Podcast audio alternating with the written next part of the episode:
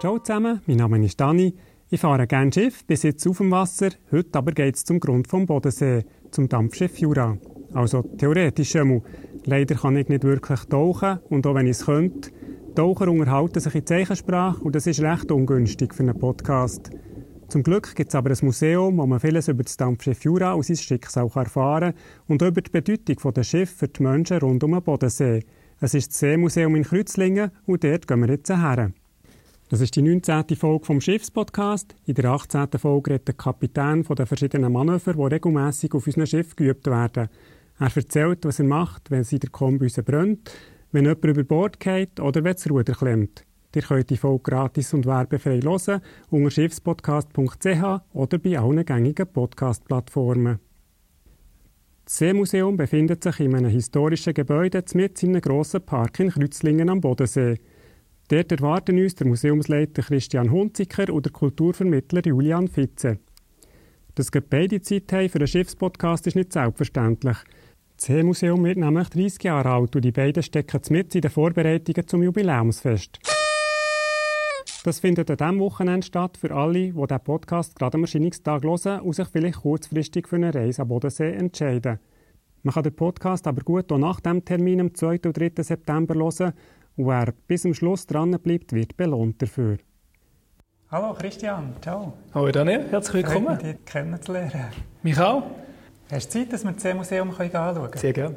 Dann gehen wir doch. Wo wollen wir anfangen? Ich würde sagen, wir fangen in der Schifffahrtsabteilung an. Oh ja, gerne. Gehen wir gerade mal in den ersten Stock rauf.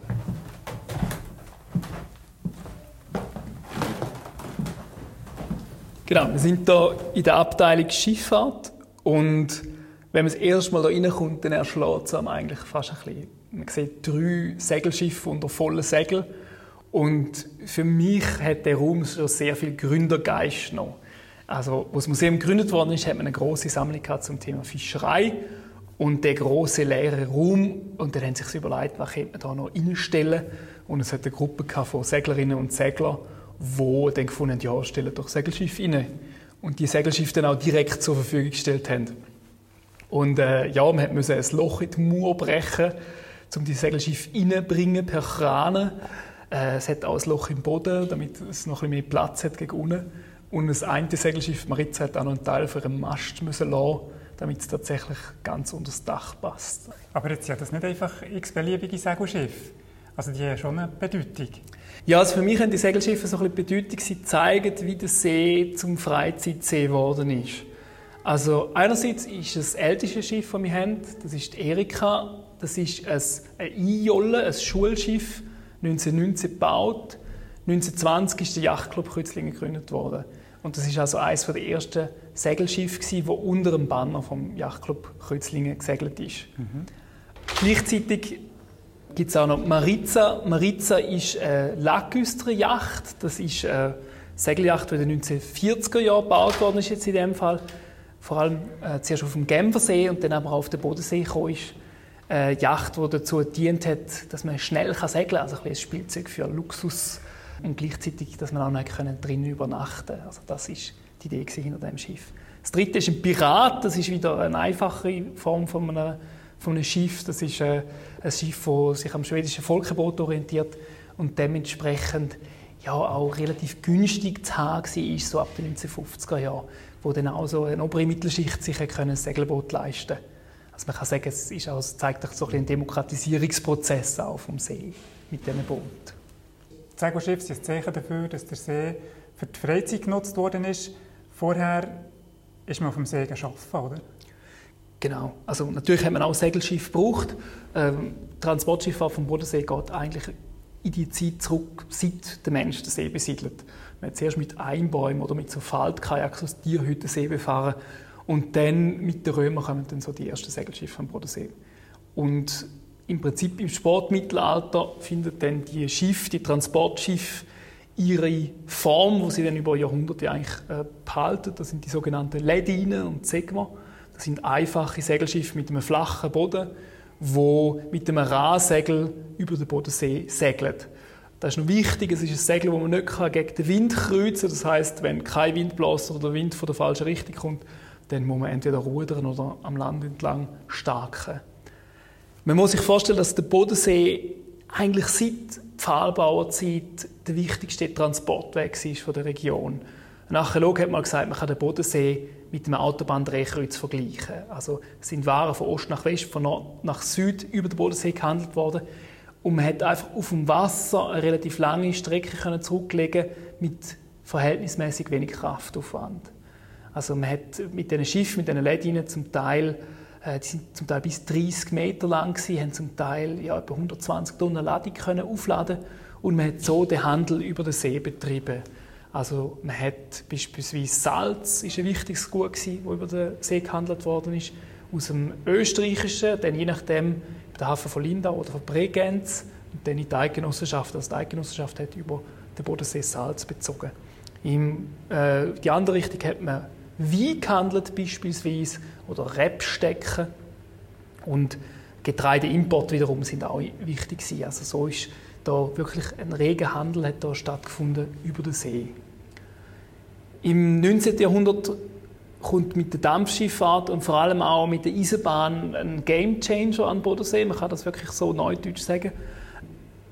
Die Verbindungen werden schneller, die ersten Dampfschiffe die entwickeln sich rasant weiter und ja, die Welt wächst zusammen. Man muss sich vorstellen, dass im 19. Jahrhundert ist der Bodensee noch ein Fünf-Länder-See. Also Deutschland ist noch nicht vereinigt. Es sind also fünf, fünf Länder mit fünf Grenzen, mit unterschiedlichen Zeitzonen. Muss ich das Sogar. mal? Ja, ja. Also man hat zum Teil bis zu einer halben Stunde Zeitverschiebung auf dem See, oder?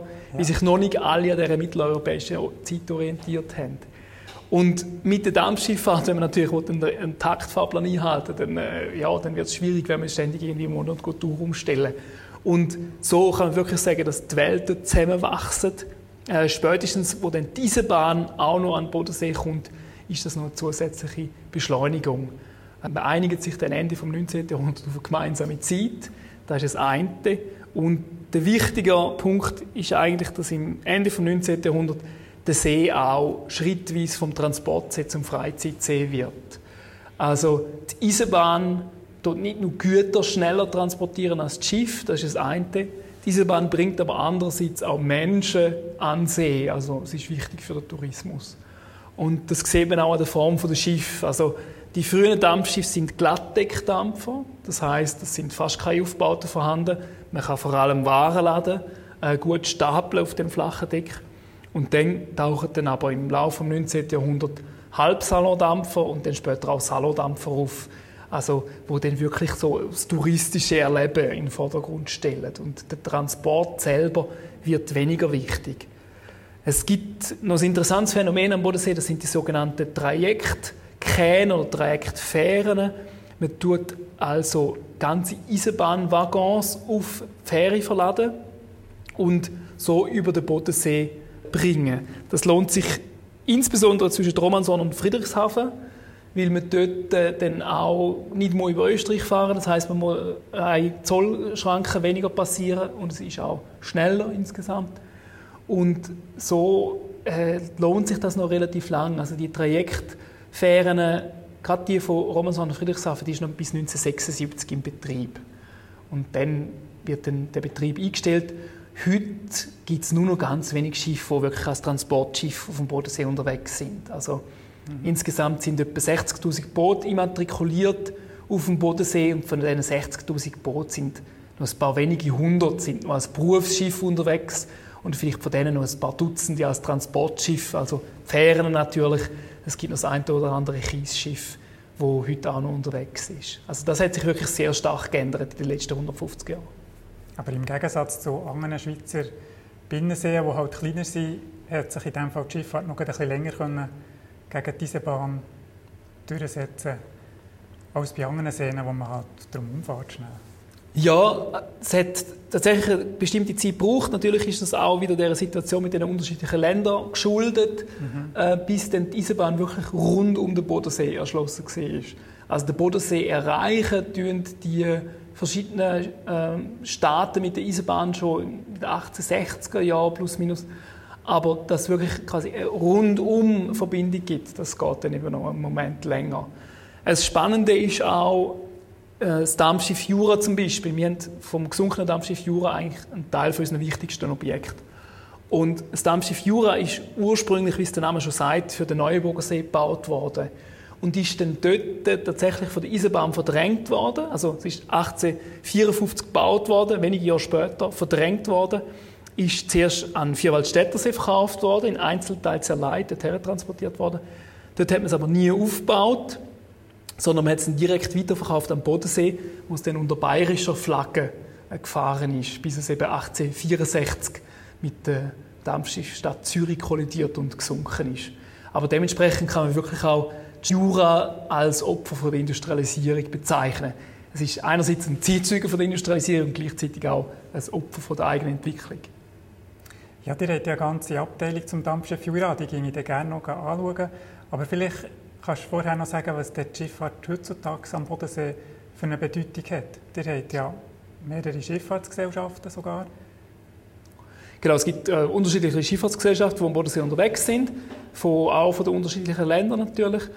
Heute ist die Schifffahrt tatsächlich eine touristische Schifffahrt, die man am Bodensee macht. Man kann den Bodensee als Tourist geniessen, weil man natürlich nicht vergessen darf, es gibt immer noch Autofähren und Passagierfähren, die regelmäßig auch noch Pendler transportieren. Also zum Beispiel zwischen Meersburg und Konstanz, zwischen Romanshorn und Friedrichshafen, dort sind auch regelmäßig Kurs unterwegs, wo ja, auch im Alltag wirklich gibt es Leute, die da regelmäßig auf diesen Fähren unterwegs sind und eben nicht nur zum Vergnügen. Aber der See als solcher ist zu einem Vergnügungssee geworden. Wenn man jetzt im Hochsommer im, am See unterwegs ist, dann hat es zum Teil ein Meer von Segel und kleinen Motorbötchen. Dazwischen noch Ruderer, Paddler, Stand-Up-Paddler, ähm, alles, was das Herz begehrt. Also man kann auch sagen, dass wirklich, ja, es, der Mensch hat sich den See angeeignet. Die Möglichkeiten, um sich auf dem See zu bewegen, sind sehr viel vielfältiger und auch günstiger geworden. Man kann fast sagen, es hat eine Demokratisierung vom See stattgefunden. Natürlich auch mit dem ganzen Nutzungskonflikt. Es gibt zum Beispiel von der ganzen Boot, es gibt natürlich Erosionsschäden vom Wellenschlag am Ufer. Es ist ja immer Stichwort von der Verschmutzung. Es ist ein Stichwort von, wo dürfen überhaupt noch Hafenanlagen gebaut werden. Das sind so unterschiedliche Nutzungskonflikte, die da auftreten. Wer darf den See in welcher Form nutzen? Der See ist ja auch der wichtigste Trinkwasserspeicher in der Region. Und das ist im Prinzip auch das, was wir im Seemuseum zeigen Also so, was machen die Menschen mit dem See und was macht der See mit den Menschen? Das ist so ein bisschen unser Leitmotto. Komm, dann gehen wir doch zum Dampfschiff Jura. Sehr gerne. Ich würde noch meinen Kollegen Julian Fitze dazu bitten. Er ist bei uns für Bildung und Vermittlung zuständig.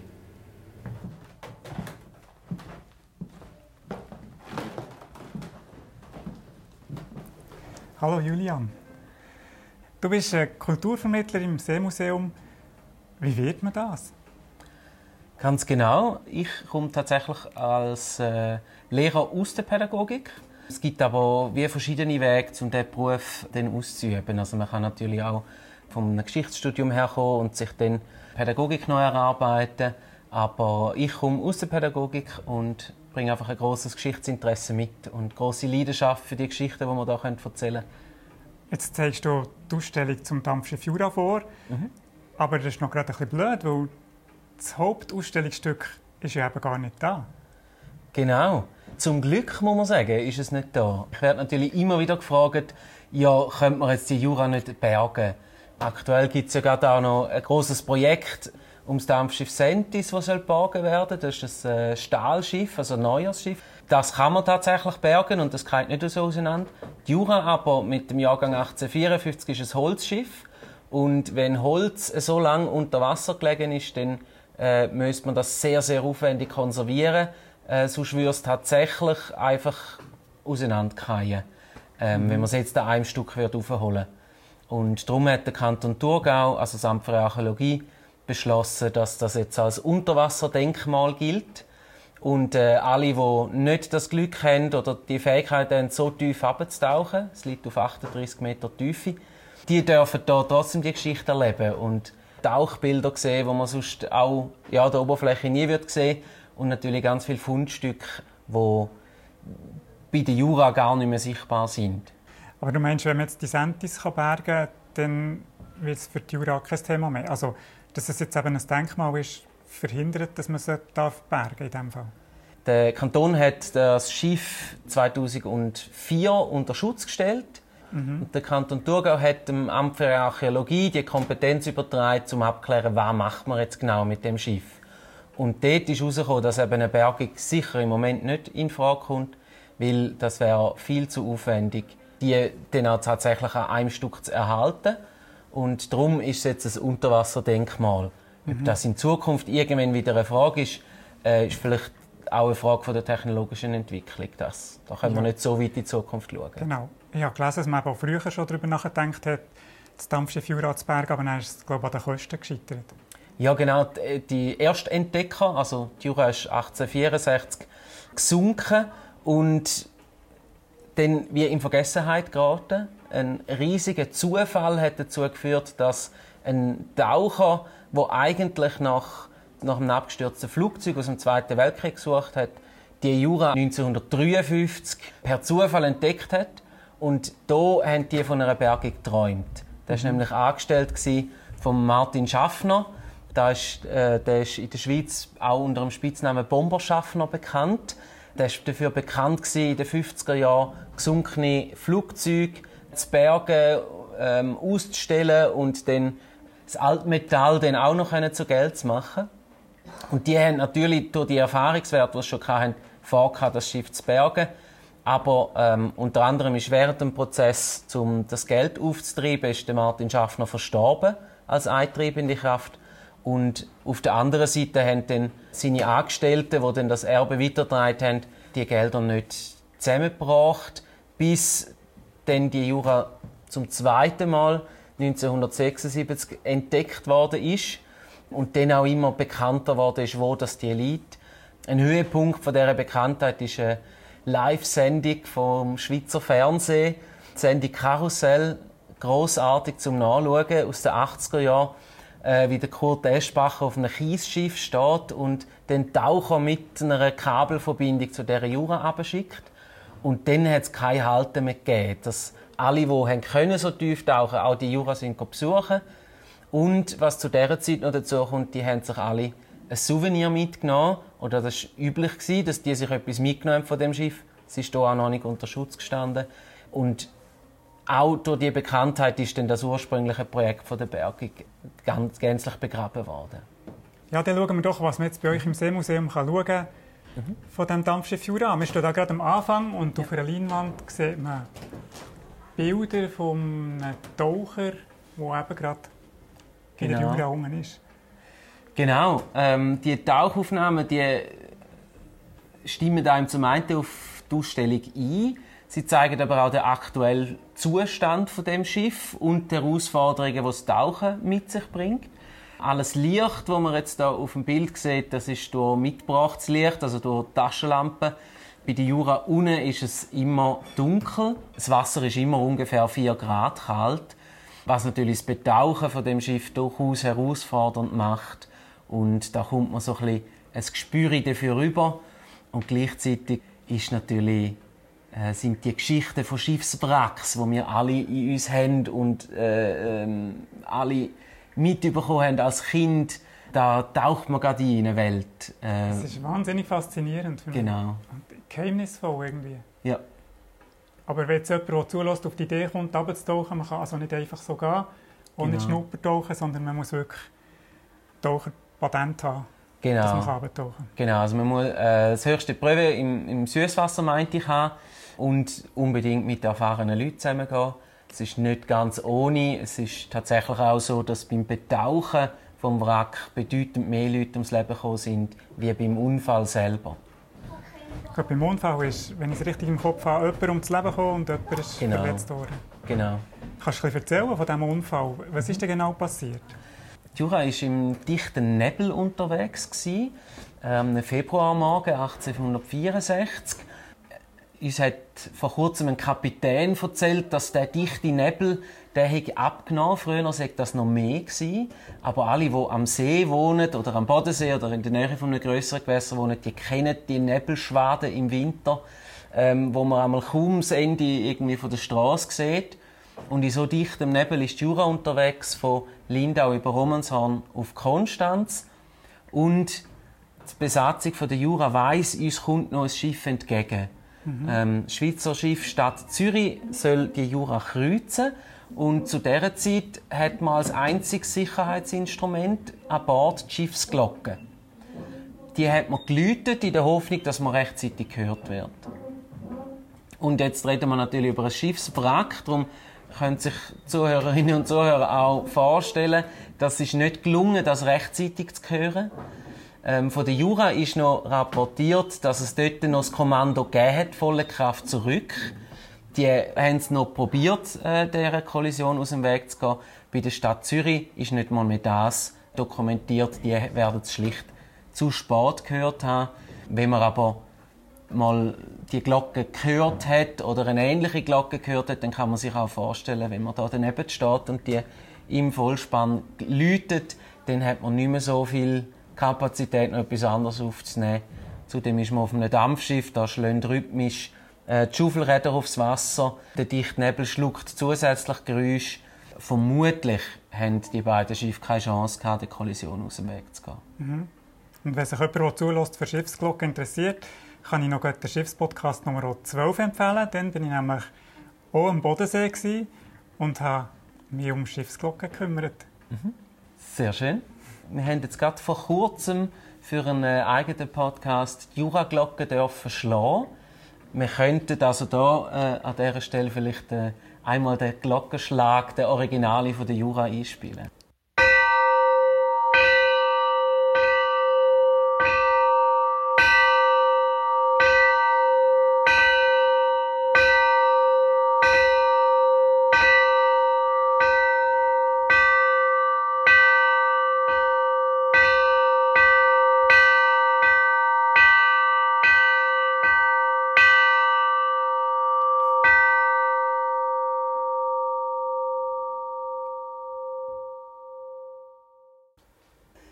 Komm, dann gehen wir doch schauen, was du sonst noch hast in der Ausstellung. Ja.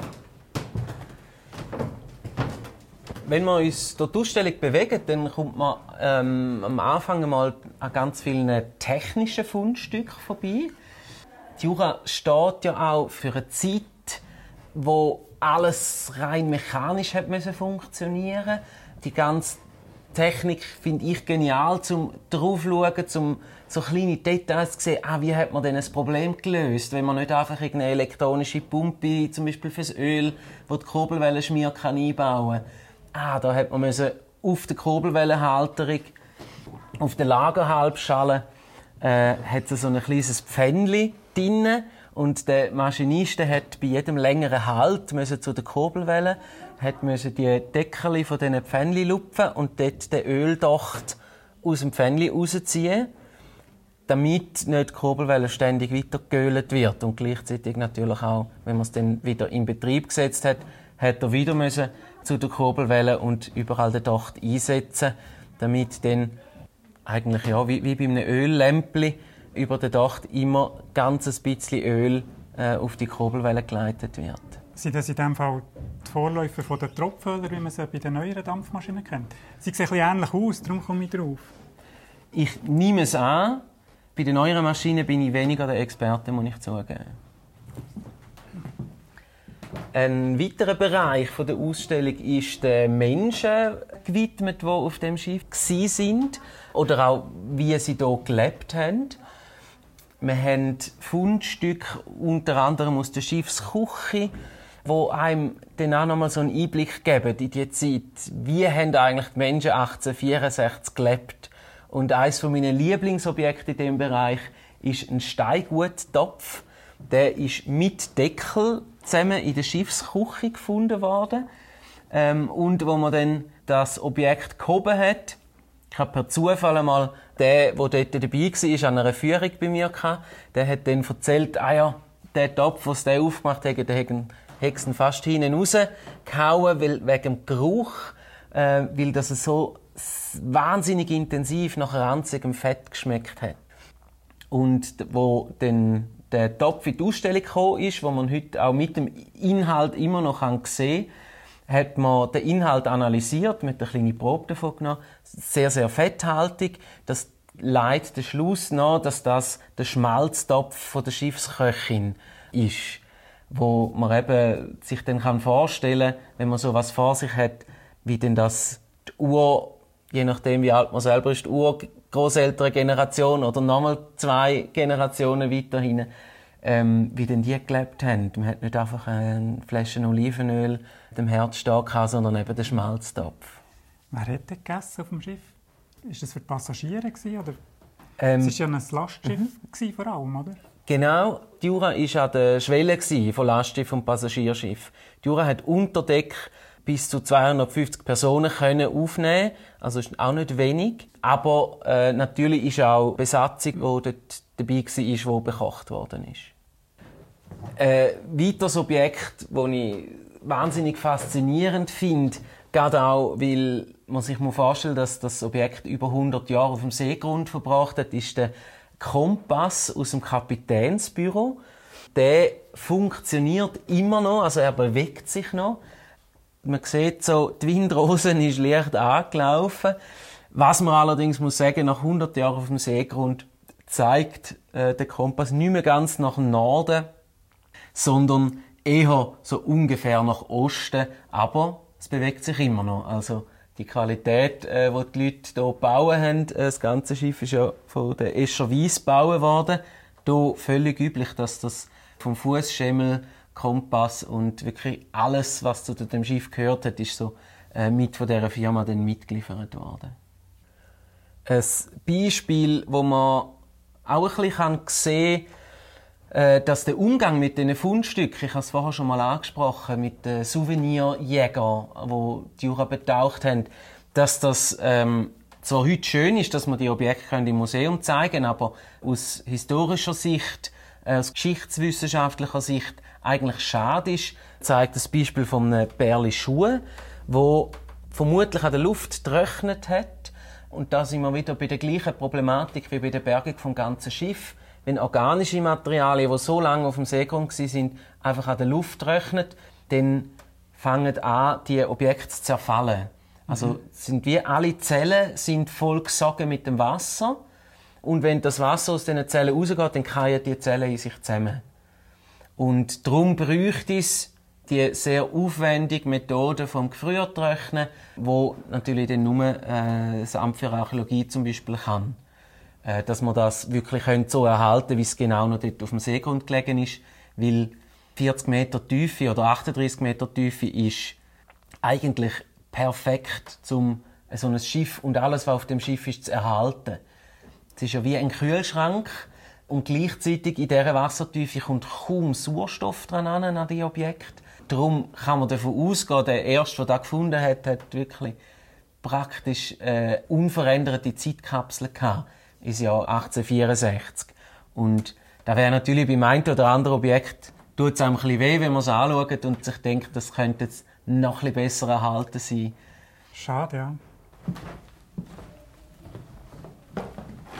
Jetzt sind wir bei der Glocke vom Dampfschiff Jura. Genau. Eines von unseren Highlight-Objekten im Museum und auch ganz glücklich, dass, das, dass die Glocke ihren Weg ins Museum gefunden hat. Die ist nämlich lange Jahrzehnte verschollen gewesen. Äh, man hat nicht genau gewusst, wo die ist. Klar ist der Hans Gerber, der äh, heute auch unter dem Namen Jura Hans bekannt. Er, der das Schiff 1976 zum zweiten Mal entdeckt hat, äh, hat die Glocke schon nicht mehr angetroffen. Und es ist dann erst 2016 hat es den Weg ins Museum gefunden, weil die ehemaligen Besitzenden die Glocke dann an Kanton Thurgau veräussert haben mit dem Wunsch, dass die Glocke kann in einem Museum gezeigt werden kann. Du hast noch eine zweite Glocke, die ist dann nicht unter ihrer Kuppel. Dürfen wir die läuten? Die dürfen wir läuten. Achtung! Es ist am einfachsten, wenn du unten den Klöppel nimmst genau, und dann zu dir ziehst.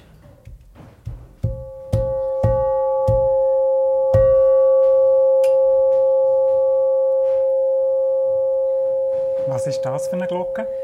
Das ist eine sehr ähnliche Glocke von der Größe her, aber die ist von der Hafeneinfahrt von der Landesstelle Meersburg und darum ähm, zwar auch vom Jahr 1869, also ähnliche Zeit wie 1854 von der Juraglocke, aber dadurch, dass die nicht an einem Schiff angebracht war, hat sie nicht den gleichen historischen Wert, dass sie muss unbedingt hinter einer Kuppel sein mhm. und uns ist wichtig dass man auch noch Eben, wenn man jetzt nicht das Glück hat, den Einspieler noch zu hören, was auch für uns das erste Mal war, um äh, die Jura-Glocke selber zu hören, äh, um überhaupt das, das Erlebnis zu haben, dass man das hört und wenn man die Glocke, die jetzt dämmt ist, hört und sich dann vorstellt, wir läuten die wirklich pausenlos, um auf sich aufmerksam zu machen, dann versteht man den ganzen Unfallvorgang auch noch ein bisschen besser.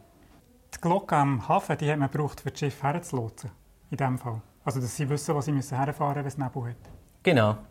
Dann hast du noch etwas anderes vom Dampfschiff Jura, mhm. nämlich den Schriftzug. Wollen wir den noch schauen? Genau. Das ist natürlich neben der Glocke äh, auch ein sehr wichtiges Stück. Es ist eigentlich verwunderlich, dass der überhaupt noch an der Jura dran war, wo sie gesunken ist, weil üblicherweise hätte man die Schiffe auch einfach umtauft. Da war man nicht so zimperlich in dieser Zeit.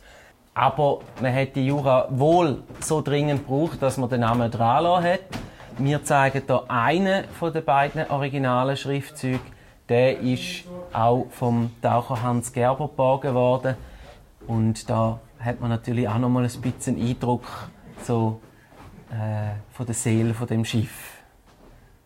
Man hat ihn dann ersetzt am Originalschiff, gell? Genau. Der Hans Gerber hat dann auf der einen Seite vom Schiff äh, einen neuen Schriftzug angebracht. Hat er mal in einem Interview gesagt, weil er dann doch gefunden hat, so ein Schiff, das braucht seinen Namen, hat das wohl auch unter, ist wohl relativ kompliziert gewesen, den überhaupt abzulösen. Und heute, genau, sieht man einen neuen Schriftzug aus, äh, aus Messing gestellt. Sehr eindrücklich. Hey, danke vielmals, Julian, für die Führung durch das Seemuseum. Sehr, sehr gerne. Und die, was interessiert, sollen unbedingt am Bodensee fahren und in Kreuzlingen ins Seemuseum die Sachen anschauen. Unbedingt. Wenn ich noch darf Werbung machen für die, die jetzt gerade direkt Lust bekommen haben, äh, mehr über die Jura zu erfahren. Ähm, wir dürfen vor zwei Jahren ein sogenanntes Digitorial machen über das Schiff. Da findet man einfach im Internet unter jura.cmuseum.ch. Dort erzählen wir die ganze Geschichte von dem Schiff, auch die historische Einordnung. Warum landet so ein Schiff überhaupt vom Neuenburger See denn am Bodensee? Warum hat man es nicht direkt wieder geborgen und wie ist das alles gegangen mit der Wiederentdeckung? Außerdem einmalige Tauchbilder aus den 1960er Jahren, wo wir noch gar nicht kennt haben, wo wir die Ausstellung gemacht haben. Also dort lohnt es sich, mal reinzuschauen und das macht sicher dann auch Lust, um dann auch tatsächlich mal auf Kreuzlingen zu kommen.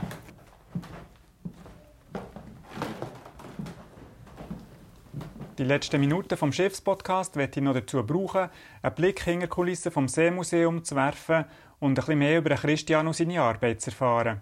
Als erstes habe ich ihn gefragt, wie er der Museumsleiter geworden ist. Ja, ich habe Geschichte studiert ursprünglich. Ich habe Geschichte und Englisch studiert, habe dann ein Lehrdiplom gemacht und habe eigentlich schon während dem Master im Museum geschafft. Also ich hatte dort eine Position als wissenschaftlicher Praktikant oder Werkstudent und mit dem so ein Einblick in alle Bereiche von einem Museum. Ich habe dann auch meine Masterarbeit zu einem Thema geschrieben, wo ich nachher eine Ausstellung daraus machen konnte, hier im Thurgau, im Historischen Museum. Und bin dann mit dem Rucksack auf Dresden gegangen, habe dort am Deutschen Hygienemuseum geschafft. Das ist ein grosses Ausstellungshaus, wo interdisziplinäre Themenausstellungen macht. Und ich habe dort viereinhalb Jahre als wissenschaftlicher Mitarbeiter mit zwei Ausstellungsprojekten mitarbeiten Einmal zum Thema Leben und Sterben und einmal zum Thema Industriekultur, also ganz andere Themen, als ich vor mich vorne damit beschäftigt habe. Und dann hat sich die Möglichkeit geboten, um da zurückzukommen ins Seemuseum oder zurückzukommen in die Schweiz und eben ins Seemuseum mit dieser Position. Genau. Als ich das gelesen habe mit dem Hygienemuseum, hat mich das im Moment gerade ein bisschen, ja, nicht gerade abgeschreckt, aber es klingt so ein bisschen nach einem Spartenmuseum, vielleicht für Medizinstudenten. Aber wenn du jetzt sagst, das Thema Leben und Sterben jetzt das ist ja doch noch etwas wo auch die breitere Masse interessiert in diesem Fall. Äh, das Hygienemuseum gibt es seit 100 Jahren. Es war ursprünglich ein Museum zur Aufklärung, zur Volkshygiene. Hat das ganze deutsche 20. Jahrhundert mitgemacht. Also es war ein sehr modernes Institut bei der Gründung in den 1920er Jahren. Ähm, hat dann ist es auf dem Nationalsozialismus vereinnahmt worden, hat Rassenhygiene thematisiert. Dann in der DDR war es ein staatliches Gesundheitsinstitut und Seit äh, 1990er Jahren ist das Deutsche Hygienemuseum ein interdisziplinäres Ausstellungshaus, wo sich eigentlich so ein der Frage widmet, wie wollen wir leben? Also der Mensch steht im Zentrum der Betrachtungen und sie haben ganz unterschiedliche Ausstellungen in dem Haus. Genau. Mhm. Und dann bist du zurück in die Schweiz gekommen. Wie lange ist das her? Ich bin jetzt seit drei Jahren im Seemuseum. Äh, es kommt mir noch nicht so lange vor. Die ersten anderthalb Jahre war natürlich geprägt von Corona. Das heißt, es war alles andere als ein normaler Museumsalltag. Und wir haben jetzt eigentlich mit 2022 das erste Mal ein normales oder einigermaßen normales Museumsjahr können, äh, durchführen, wo man das Programm hat können so machen, wie man es geplant hat.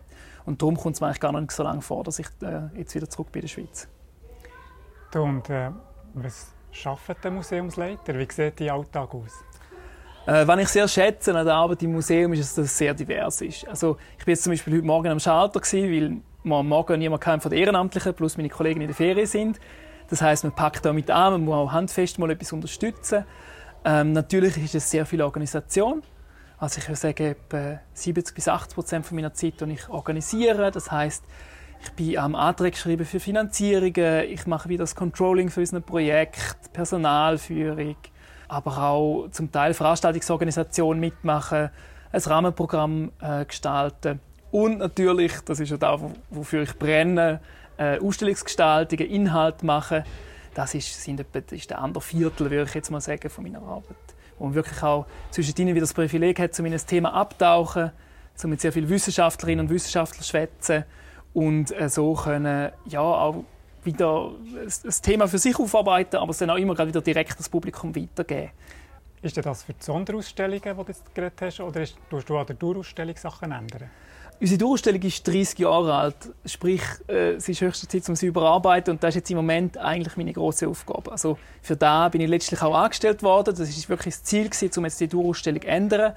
Und das braucht natürlich seine Zeit, also bis man sich da eingelesen hat, bis man dann eben auch Finanzierung ist natürlich immer ein Thema.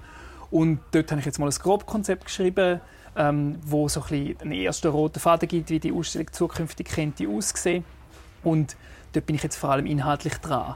Sonderausstellungen machen wir schon auch selber. Wir haben vor zwei Jahren eine Ausstellung gemacht zum Thema Am Bach, die unbekannte Natur von nebenan.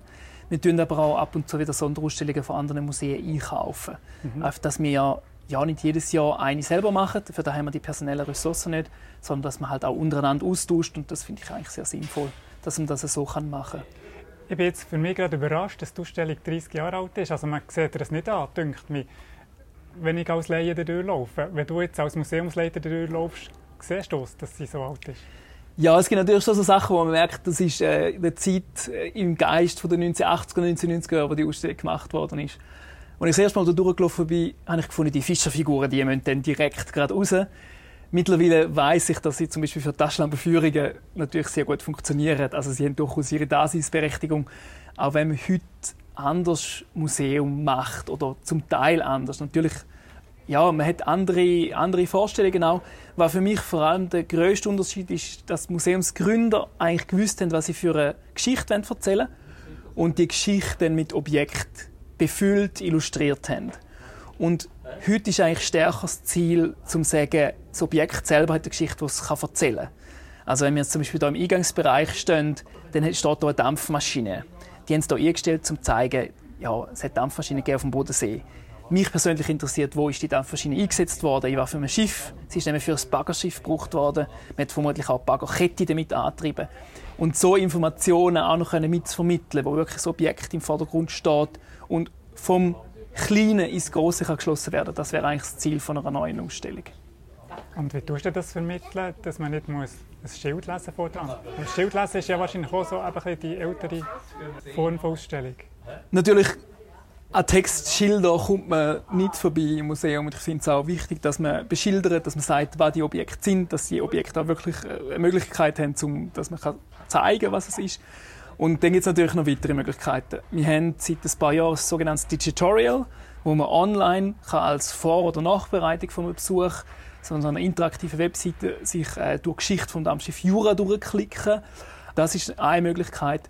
Wir haben jetzt gerade heute die Audiofiles bekommen für unseren neuen Audioguide, wo durch das Haus durchführen wo eben nicht nur ein Schild quasi abgelesen, vorgelesen wird, sondern wirklich auch Zeitzeuginnen und Zeitzeuge zu Wort kommen, wo das ein oder andere humoristische Theaterstück auch noch drin hat Und das ist dann natürlich auch ein Mehrwert, wo man so mit dem Audioguide durch die Ausstellung durchlaufen kann und so vielleicht einmal den Fokus auf etwas richten kann, wo man sonst gar nicht unbedingt im Blick hätte. Machst du den Audioguide für das ganze Museum oder ist für einen Teil davon? Das ist es tatsächlich, ein Audioguide für das ganze Museum. Also wir haben wie probiert herauszusuchen, was sind die Objekte, die auch zukünftig werden im Zentrum von unseren Erzählungen stehen und haben anhand von diesen Objekten äh, einen Faden, einen roten Faden durch die Ausstellung durchgebildet. Und so taucht man im Prinzip auf 250 Meter ab, also die tiefste vom Bodensee, und dort sich dann durch die verschiedenen Schichten vom See durchschaffen.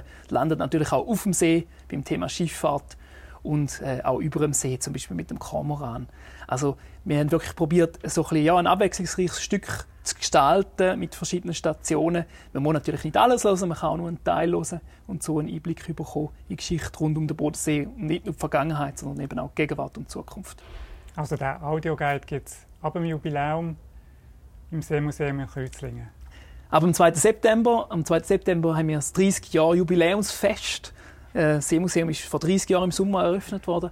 Und zu dem Jubiläumsfest äh, wir dann auch den Audioguide der Öffentlichkeit präsentieren. Gleichzeitig gibt es auch noch äh, weitere Möglichkeiten, um mit der ganzen Familie sich hier verweilen mit verschiedenen Aktivitäten.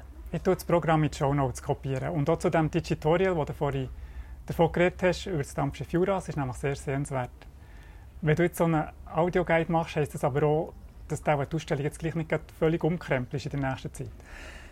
Also für mich ist der Audioguide eine Brücke von der alten Durchstellung zu der neuen Durchstellung. Wir haben wirklich bewusst probiert, Objekte herauszugreifen, wo wir wissen, die werden wir auch zukünftig zeigen in einer neuen Ausstellung. Und gleichzeitig braucht es natürlich auch eine gewisse Zeit, bis so eine neue Ausstellung steht. Wenn man wenn es gut läuft, sage ich jetzt mal, dann ist 2026 eine neue Ausstellung da. Das sind jetzt auch noch drei Jahre.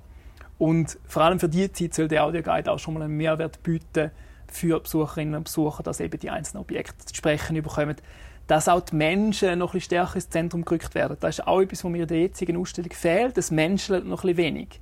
Und wenn wir zum Beispiel Frieda Meyer, die die erste Berufsfischerin war am Bodensee, wenn man sie hört reden im Audioguide, dann gibt es natürlich ein viel unmittelbares Erlebnis, wenn man nachher die Netze noch dazu sieht.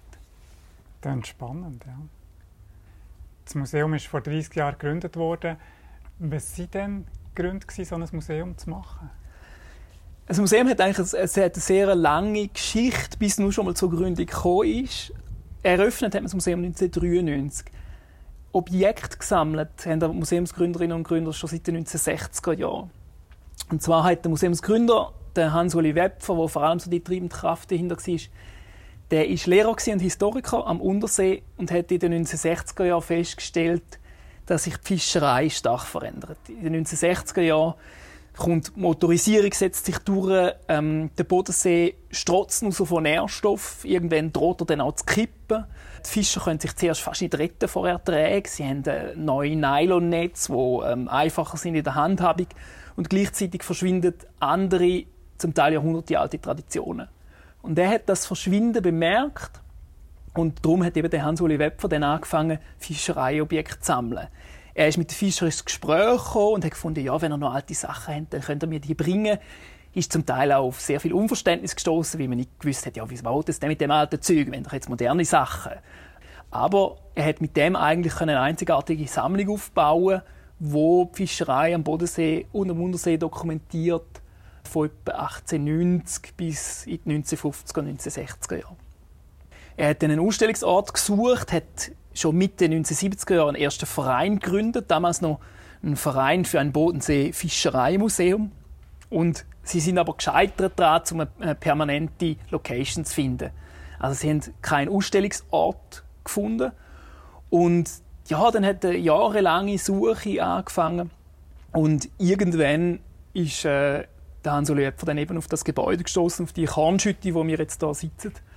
Das ist in den 1980er Jahren leer gestanden. Und er hat nach ja, zehn Ringen können mit einem neu gegründeten Verein, mit dem, oder Stiftung, mit der Stiftung Seemuseum, äh, das Gebäude im Baurecht von der Stadt übernehmen. Und dann zusammen mit dem Heimatschutz, mit der Denkmalpflege, mit Unterstützung vom Kanton, vom Lotteriefonds und natürlich auch mit Unterstützung von der Stadt Kreuzlingen hat man das Gebäude können renovieren, sanieren. Äh, man muss sich vorstellen, das ist in einem extrem desolaten Zustand in den 1980er Jahren. Es ist jahrzehntelang vor leer gestanden, baufällig. Und man hat mit sehr viel ehrenamtlichem Engagement auch zuerst mal Schutt rausgebracht, äh, das Gebäude von dem Bewuchs befreit und dann können renovieren. Man hat im Ostteil vom Haus Wohnungen eingerichtet, aus der Überlegung heraus, dass wenn die Stiftung Wohnungen vermietet, dann die Wohnungen quasi das Museum querfinanzieren. Und das heißt, mit dem Konzept hat eigentlich die ersten 20 Jahre das Museum funktioniert. Man hat also unbezahlte Arbeit gehabt, sehr viele Ehrenamtliche, nur Ehrenamtliche. Und man konnte Ausstellungen machen mit den Erträgen, die eben die Wohnungen ähm, abgeworfen haben. Und dann hat eigentlich so ab den 2010er Jahren, wo sich der Hans-Oli Webfrau angefangen hat, schrittweise zurückzuziehen aus dem Museumsbusiness, hat dann so eine schrittweise Professionalisierung angefangen. Also man hat zuerst mal eine Administrationsstelle gehabt und dann ab Mitte 2010er Jahre das erste Mal eine bezahlte Museumsleitung. Und dann ist dann aus dem heraus eigentlich ja, Schritt für Schritt äh, ein professioneller Betrieb entstanden. Wir sind aber nach wie vor auf das Engagement von rund 30 Ehrenamtlichen angewiesen. Also sie sind, unsere Ehrenamtlichen sind an der Kasse, sie machen das Kaffee, sie geben Führungen und sie arbeiten zum Teil auch in der Sammlung mit. Also im Normalfall, wenn man mit jemandem zu tun hat im Seemuseum, kann man davon ausgehen, dass die Person ehrenamtlich tätig ist fürs Haus. Wir haben aber seit 2017 eine Leistungsvereinbarung mit der Stadt Kreuzlingen, wo überhaupt die Teilprofessionalisierung ermöglicht und konsolidiert hat. Und seit 2023, also seit dem Jahr, haben wir eine Leistungsvereinbarung mit dem Kanton Thurgau. Also das heißt, wir haben jetzt auch Unterstützung äh, durch die öffentliche Hand, sind aber immer noch auf eigene Einnahmen angewiesen. Also wir sind immer noch ein Mischbetrieb, eigentlich im besten Sinn. Wir tun auch äh, unsere, unser Museum vermieten für Hochzeiten, Geburtstage etc. Also das gehört mhm. halt auch alles zu der Arbeit dann auch noch dazu. Wir haben aber die Eintrittspreise moderat gedacht. Das ist gut. also ich glaube, als Familie zahlst du 15 Franken, wenn ich es richtig Genau, als Familie mit zwei Erwachsenen, mit zwei Kindern zahlt 15 Franken, ein Erwachsener allein zahlt 8 Franken, ermäßigend sind es 5. Es äh, gibt auch Museen, wo eine Person allein 15 Franken zahlt, oder sogar Ja, mehr. natürlich, für uns ist es auch, gerade auch weil wir die Unterstützung vom Kanton und Stadt haben, ist es schon auch die Idee, dass man äh, etwas auch zurückgibt die Bevölkerung, dass es eigentlich für alle Bevölkerungsschichten erschwinglich ist, um bei uns ins Museum zu kommen. Plus natürlich, bei uns ist auch noch wichtig, Grenzlage spielt natürlich schon auch noch eine Rolle. Wenn man über Grenzen geht, sind natürlich Museen noch mal viel günstiger. Und unser Ziel ist ja schon auch, zum deutsche, österreichische Touristinnen und Touristen bei uns ins Museum zu bringen. Die Kronschütte ist ein wunderschönes historisches Gebäude und wenn man da durchläuft, knarzt der Boden so richtig. In der Mitte hat er ein modernes Stegenhaus einbauen aber was ist eine Kornschütte überhaupt eigentlich? Ursprünglich war Kornschütte, wie es der Name schon sagt, ein Kornspeicher, also eine bessere Schür. Wenn man das Gebäude anschaut, das ist ja eine sehr grosse Schür. Ich habe den Namen Schütte nicht verstanden in diesem Fall. Aber vielleicht liegt es daran, dass ich Berner bin. also im Prinzip hat man Korn eingeschüttet, also gelagert. Ja. Und vom Gebäude her, es hat zu der Seeburg gehört. Die Seeburg ist heute ein Restaurant, ist aber gebaut worden als Sommerresidenz der Augustinermönche. Und die Mönche haben natürlich auch Zehnte eingefordert von den umliegenden Ländereien, die sie besessen haben. Der Zehnte ist über den See transportiert worden und man hat dann eben das Korn, aber auch Wein zum Beispiel, hier im Gewölbkeller eingelagert. Vermutlich hat es auch im Eingangsbereich einen Tenka, also wo Korn auch getresst worden ist, plus noch dort, wo heute Kaffee ist, passenderweise auch eine Trotte, also wo Wein gepresst worden ist. Also es ist wirklich ein Gebäude vom bürgerlichen Handwerk ähm, und so eigentlich über Jahrhunderte in Gebrauch. Mit der Aufhebung der Thurgauer Klöster ist das ganze Areal zuerst im Besitz vom Kanton gegangen. Dann es der Kanton Thurgau verkauft an die Familie Amann und die Familie Amann hat die ganzen Gebäudeensembles umgebaut. Sie haben die Stufengiebel gebaut, damals im 19. Jahrhundert im Stil vom Historismus und haben so die verschiedenen Gebäudeteile aneinander angepasst. Wenn man heute vor dem Haus steht und in die Dachfahne schaut, dann sieht man das A von der Familie Amann bis heute noch in der Wetterfahne. Die Spuren haben sich bis heute erhalten. 1958 hat die Stadt Kreuzlingen mit einem Zufallsentscheid, mit einem 28 Stimmen mehr, sich dafür entschieden, um das ganze Seeburgpark-Areal zu kaufen. Also zum Glück kann man sagen, ist der Zufallsentscheid zugunsten vom Kauf ausgefallen. Und ja, man hätte sich dann auch noch mal ein paar Jahre später dagegen entschieden, um eine Überbauung zu machen. Also es hat schon Pläne gegeben, zum Hochhäuser bauen da und glücklicherweise ist das nicht passiert und so haben wir da den grössten Landschaftspark am Bodensee. Was sich auch verändert hat, früher ist Kornschütte als Teil vom Transportweg Bodensee direkt am Seeufer gestanden. Also bis in den 1960er Jahren ist die Uferlinie wirklich bis an die Hausmauer gegangen und der Weg, den man hier sieht, der Mauer entlang, ist im Prinzip äh, direkt die Uferlinie gewesen, also bis da ist der See aufgekommen. In den 1960er Jahren hat man angefangen mit Bauschutt, die Uferlinie zu begradigen und äh, Land zu gewinnen. Und so hat man eigentlich auch, auch recht viel noch zusätzlichen Park machen Und gleichzeitig hat das Seemuseum natürlich so ein bisschen den Seezugang verloren.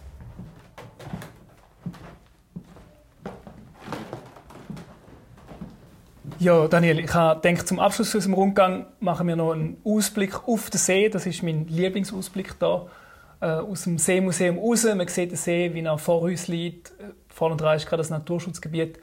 Und das ist für mich auch so ein Raum, wo, wo ich finde, ist zukünftig ein Ort, wo man mit Schulklassen, mit verschiedenen Gruppen kann diskutieren über die verschiedenen Nutzungen vom See.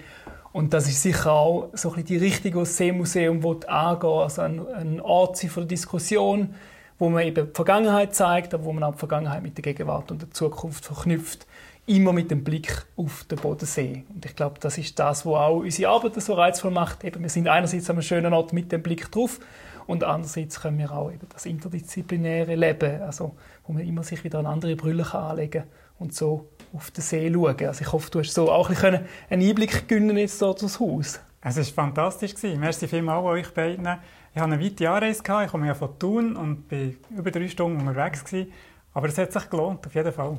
Das freut uns. Also wir hoffen natürlich, dass auch der ein oder andere Hörerin oder Hörer vom Schiffspodcast wird da kommen. Wenn man kann nachweisen kann, dass einen Podcast gelesen hat, kommt man natürlich dann auch günstiger rein. Dann kann man von einem ermäßigten Ticket profitieren. Ja, und wir hoffen natürlich, dass ja, der ein oder andere den Weg daher findet und nicht nur die Aussicht genießt, sondern auch eben Einblick bekommt da ins Seemuseum in Kötzlingen. Danke dir vielmals. Auch von mir danke vielmals für den Besuch und äh, es freut uns immer, die spannenden Geschichten zu erzählen.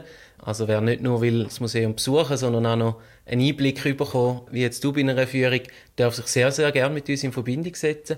Auch mit einer kleinen Gruppe kann sich das sehr lohnen. Das ist die 19. Folge vom Schiffspodcast. Ich war im Seemuseum in Kreuzlingen und habe mit dem Museumsleiter Christian Hunziker und dem Kulturvermittler Julian Fitze geredet.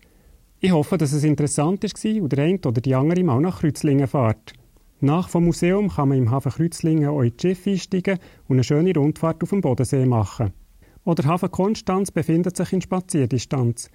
Ich finde es spannend, dort mal in jeder von der Bar am Hafen zu hocken und schauen, wie das Schiff anlegen und ablegen. Bitte tut den Schiffspodcast mit allen Sternen bewerten und teilen ihn in eurem Freundeskreis weiter. Ihr könnt mich erreichen für Kritik, Lob oder Anregungen per E-Mail an dani.schiffspodcast.ch. Der nächste Schiffspodcast erscheint am 1. Montag vom Oktober, das ist der zweite. Bis dann, volle Fahrt voraus!